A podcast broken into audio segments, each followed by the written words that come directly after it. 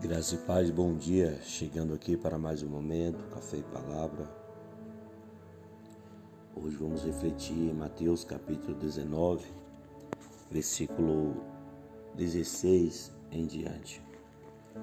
Nos diz assim: E eis que aproximando-se dele um jovem, disse-lhe: Bom mestre, que te farei para herdar, para seguir, para conseguir a vida eterna? E ele disse-lhe: Por que me chamas bom? Não há um bom senão um só que é Deus. Se queres, porém, entrar na vida, guarda os mandamentos. Disse-lhe ele: Quais? E Jesus disse: Não matarás, não cometerás adultério, não furtarás, não dirás falso testemunho. Honra teu pai e tua mãe, e amarás o teu próximo como a ti mesmo. Disse-lhe o jovem: Tudo isso tenho guardado desde a minha mocidade. Que me falta ainda? Disse-lhe Jesus: Se queres ser perfeito, vai vende tudo quanto tens e dá aos pobres e terás um tesouro no céu. E vem e segue. E o jovem, ouvindo essas palavras, retirou-se triste porque possuía muitas propriedades. Disse então Jesus aos seus discípulos: Em verdade vos digo que é difícil entrar um rico no reino dos céus. Esse, essa palavra, irmãos, ela, ela vem trazer para nós um ensinamento a respeito da atitude desse jovem a sua primeira abordagem, ele chega até Jesus, né, chamando de bom mestre. Palavra essa que foi contestada por Jesus porque não porque Jesus não era bom, mas porque Jesus ele conhecia a intenção do coração daquele jovem. Eu tenho dito que diante do Senhor, palavras não fazem muito sentido, porque o Senhor ele procura em mim, procura em nós atitudes, é, posicionamentos que demonstrem né, que realmente nós tivemos uma mudança. Não adianta nós dizermos, dizermos que somos bons ou que chamar Deus de bom. O apóstolo João, lá na sua carta, ele vai dizer que se nós amarmos a Deus e odiarmos o nosso irmão, nós fazemos nos mentirosos. Porque como amaremos a Deus que não, não vimos e odiamos o nosso irmão que estamos vendo? Porque uma coisa depende da outra, irmãos. O amor de Deus, quando nós verdadeiramente amamos a Deus, implica em nós é, amar também o nosso semelhante, amar também o nosso próximo. Porque o Senhor ele condiciona, ele vai condicionar isso àquele jovem. Quando ele vai perguntar né, para o Senhor o que ele deveria fazer para herdar o reino de Deus ou a vida eterna, Jesus ele vai mostrar para ele, olha, você precisa guardar os mandamentos. Ou seja, você precisa viver a palavra de Deus. Prontamente aquele jovem vai responder: tudo isso eu tenho observado né, aqui na minha, na minha Bíblia está dizendo guardado, mas em outras traduções fala observado. E observar não é o mesmo que praticar. Não adianta eu observar a palavra, não adianta eu ser simpatizante com a palavra, não adianta eu gostar né, dos cristãos ou gostar é, do, do Senhor se eu não guardo e não pratico os seus ensinamentos. Jesus ele vai dizer que aquele que o ama guarda os seus mandamentos. É algo que ele quer mostrar e ensinar para aquele jovem. Não adianta você vir com um discurso me chamando de bom, não adianta você vir é, com é, essa, essas palavras de elogio se você não cumpre verdadeiramente com a minha palavra.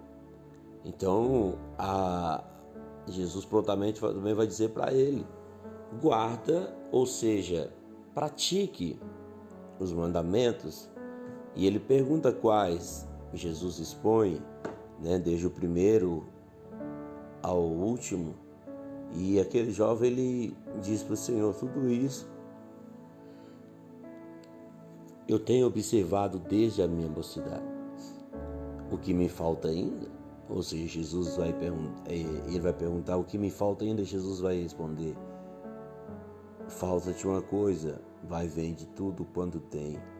Aí você me pergunta, pastor, mas para ser cristão, para servir Jesus, eu tenho que vender todos os meus bens, ficar pobre? Não, né? A, a, a centralidade, a mensagem central dessa, desse episódio não é isso, né? Jesus ele não ele não necessariamente estava pedindo, ou seja, ele pediria que aquele jovem se desfizesse de tudo e se tornasse pobre. Não, não. É, o que Jesus está fazendo é extraindo a verdade do coração daquele jovem, do que estava no coração dele.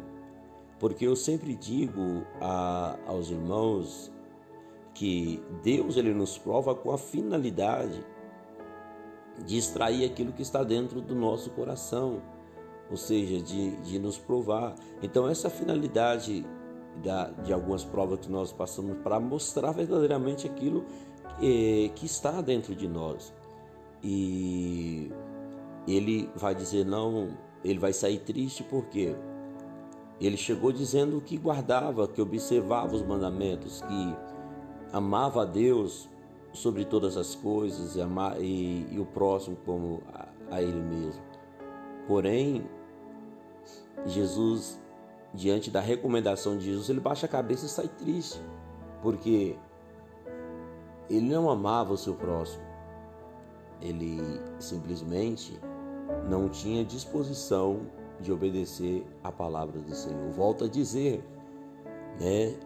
é, Jesus ele não queria que ele ficasse, que ele vendesse, mas Jesus simplesmente queria provar o, o que estava no coração dele. É o mesmo que aconteceu com Abraão. Abraão, sacrifica meu filho, seu teu filho Isaac. Né? Abraão vai, por mais que doía, por mais que foi difícil, porque é uma, uma decisão difícil, né? mas ele está disposto. E Jesus disse: Agora eu sei que tu temes a Deus.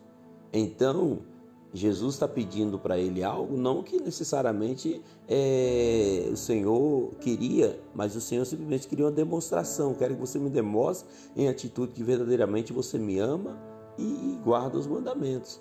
Porque o Senhor ele procura em mim, ele procura em você algo mais que palavras. Eu quero que você entenda. Não adianta nós falarmos para o Senhor: Eu te amo, eu te adoro, se as nossas atitudes demonstram o contrário. Tá bom? Que Deus abençoe reflita, reflita nessa palavra, nesta manhã, e que verdadeiramente nós possamos amar a Deus, não só de palavras, mas amar a Deus com atitude, amar a Deus com é, as nossas obras, é o que Ele procura em cada um de nós. Amém? Pai querido, Pai amado, eu te exalto, eu te glorifico, eu louvo o teu nome porque tu és bom. Tu és bom, Senhor. Que esta tua bondade, meu Pai, venha responder paudar em nossas vidas, venha pingar em nossas vidas, que nós também possamos aprender a sermos bons, pessoas melhores, pessoas mais amigas, pessoas mais. É... Meu Deus, que estenda as mãos ao invés de julgar, ao invés de condenar. Vivemos em uma sociedade, meu Deus, vivemos em um tempo onde as coisas são tão difíceis e precisamos uns dos outros. Precisamos, ó Deus, da atenção, precisamos do cuidado. Meu Deus, que a tua igreja ela possa exercer esse amor, que a tua igreja ela possa praticar esse cuidado com o teu próximo.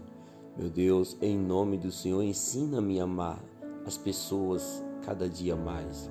É o que eu te peço em nome de Jesus, que hoje, meu Pai, essa pessoa que precisa de um milagre, que precisa de uma bênção, que precisa de um direcionamento, ela seja tocada, meu Pai, pelo Senhor e que o Senhor, através da tua palavra, direcione a cada um, meu Pai, para a glória do Senhor Jesus. Amém. Eu abençoo, meu Pai, o dia de todos, no nome do Senhor. Que Deus te abençoe, meu querido. Tenha um dia de bênção, um dia de vitória, em nome de Jesus.